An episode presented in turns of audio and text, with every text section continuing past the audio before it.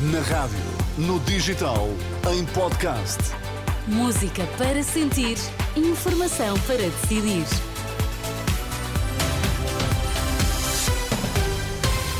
Informação para decidir, começamos por conhecer os destaques.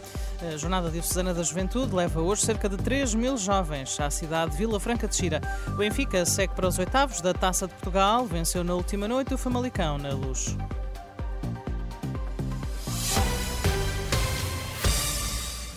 São esperados este domingo mais de 3 mil jovens na Jornada Diocesana da Juventude, organizada pelo Patriarca de Lisboa, em Vila Franca de Xira.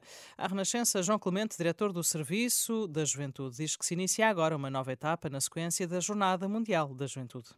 E, e, nós olhamos para a Jornada Mundial não como um fim, digamos assim, como algo que foi o, o cortar a meta, mas vemos a Jornada Mundial como o início desta nova etapa. E aquilo que nestes últimos três meses os jovens também têm feito uma experiência de saborear, por um lado, aquilo que foi a Jornada Mundial da Juventude, mas também têm este desejo de voltar a reencontrarem-se.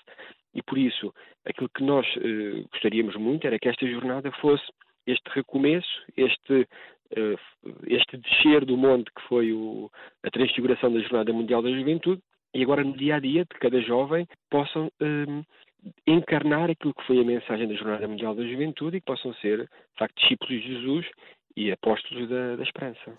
João Clemente, diretor do Serviço da Juventude do Patriarcado de Lisboa, em declarações à jornalista Ana Catarina André, Alegres na Esperança, este o tema deste ano proposto pelo Papa Francisco. O programa da Jornada Diocesana da Juventude para o dia de hoje em Vila Franca de Xira inclui debates sobre temas tão diferentes como o ambiente, a guerra na Terra Santa ou o sínodo.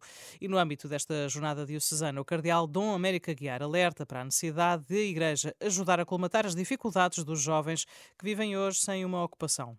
A famosa malta do nem-nem. Nem trabalha, nem estuda, nem formação. É numa faixa etária 18-30. Ora, isto é um desafio que nós, Igreja, e nós, sociedade civil e os eleitos, temos que olhar com, com, com especial enfoque porque é uma fase da vida decisiva para construir o futuro. O Cardeal Dom América Guiar, presidente da Fundação Jornada Mundial da Juventude e agora Bispo de Setúbal, em entrevista à Renascença e à Agência Eclésia, que diz ainda, noutro plano, ter ficado impressionado com as condições que diz serem subhumanas que viu nos estabelecimentos prisionais de Setúbal e Montijo, prometendo denunciar a situação. Já são conhecidas as primeiras propostas eleitorais do PSD para as legislativas 10 de março. Luís Montenegro, na última noite, prometeu uma redução do IRS jovem, uma descida da taxa até o oitavo escalão e o acesso universal às creches e ao ensino pré-escolar. No discurso de encerramento no Congresso Extraordinário em Almada, o líder do PSD prometeu ainda um aumento do complemento solidário para idosos. Dois dos 17 reféns libertados na última noite pela Hamas têm ligação a Portugal. São duas luso-israelitas, uma indicação avançada pela SIC Notícias, que cita a comunidade israelita do Porto. Trata-se de duas raparigas de 13 e 17 anos que têm nacionalidade portuguesa. Segundo o exército israelita, estão todos em Israel, onde vão ser submetidos a exames médicos. Dom Rio Valério, o patriarca de Lisboa, lamenta que a Ucrânia seja hoje novamente uma terra onde se morre. Com estas palavras, o patriarca de Lisboa recordou na última noite os 90 anos de Holodomor na Ucrânia. Aconteceu entre 1932 e 1933. É considerado uma das maiores campanhas de extermínio do século XX, frequentemente comparado ao Holocausto, quando o regime soviético de Stalin ordenou um plano de retaliação aos camponeses ucranianos que recusavam a coletivização de terras e aos quais foram impostas cotas de produtividade, sob pena de ficarem sem comida. Numa missa nos Jerónimos, em Lisboa, que reuniu cerca de duas centenas de ucranianos e portugueses, Dom Rui Valério fez um paralelismo com a atual guerra na Ucrânia e referiu-se às novas vítimas de pobreza, miséria e fome, deixando um apelo à paz.